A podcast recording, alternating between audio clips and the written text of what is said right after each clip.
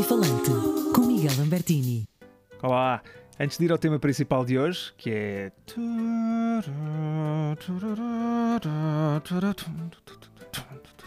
Quero só fazer uma passagem rápida pelo acontecimento mais importante da semana passada.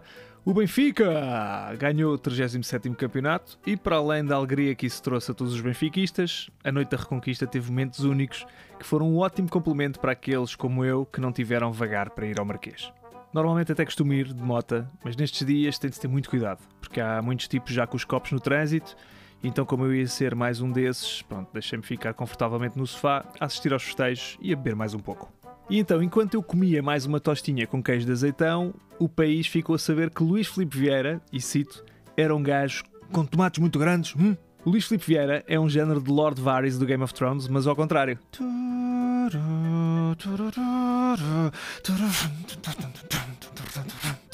Sendo que também anunciou que ia duplicar o prémio do jogo. Esta notícia foi engraçada porque resultou num momento de histeria total por parte dos jogadores que se abraçavam e gritavam aos pulinhos como se fossem miúdas de 12 anos num concerto dos One Direction. Por isso, por esse esforço todo que vocês fizeram, pá, o prémio passou a ser duplicado. Eu, quando ouvi isto, lembrei-me imediatamente quando faço o IRS e percebo que tenho dinheiro a receber. É quase a mesma alegria. A única diferença são, pronto, 130 mil euros. Mais coisa, menos coisa. Também ficámos a saber nesta noite que Eliseu, que o ano passado desapareceu misteriosamente, afinal está vivo e, ao que parece, agora trabalha no Cirque du Soleil como acrobata, mas isso não o impediu de querer marcar presença na festa do título com a sua lambreta maravilha. Venham ver o perigoso Poço da Morte! Eliseuzito e a sua lambreta! Eu acho sinceramente que o Benfica devia contratar o Eliseu como mascote do SLB. Era perfeito. Durante a semana estava no museu e ainda podia entregar merchandising do Benfica através da Globo. E aos fins de semana animava os intervalos dos jogos. Hum? Pensem nisso, direção do Benfica. Bem, vamos então ao tema de hoje, que é o episódio final do Game of Thrones.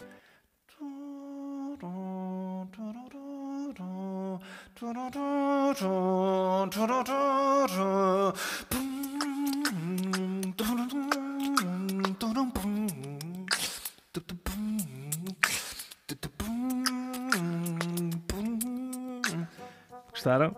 Não há ninguém que não se lembre imediatamente desta musiquinha do genérico quando se fala de uma das séries mais emblemáticas dos últimos 10 anos. Pois bem, se a última temporada já estava a ser alvo de críticas, o último episódio foi mesmo a cereja no topo do bolo, sendo que o bolo neste momento é daqueles feitos com espuma da barba em cima de uma panela para enganar o Luizinho que faz 10 anos. Há muita coisa que não faz sentido, uh, mas como não quero estar a amassar o ouvinte, vou só mencionar duas ou três mais flagrantes. Portanto, o Jon Snow foi condenado a ir viver para a Patrulha da Noite quando não faz absolutamente nenhum sentido ainda existir Patrulha da Noite. Porque já não há White Walkers e principalmente porque já nem sequer havia muralha.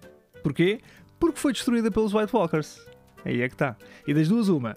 Ou os empreiteiros em Westeros são uma máquina, ou então era impossível terem construído uma montanha de gelo de quilómetros em tão pouco tempo. E depois a área. Epá, nem sequer me façam começar a falar da área, que eu até fico nervoso. Para mim, esta era das melhores personagens da série, com uma evolução brutal, e no final acaba aí fazer Erasmus para a América do Sul. É estúpido. Quer dizer, as personagens com algum caráter e profundidade têm um final tipo coito interrompido.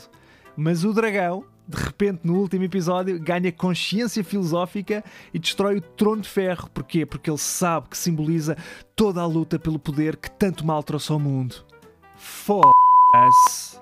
Para além disso, ainda é um dragão com conhecimentos de química.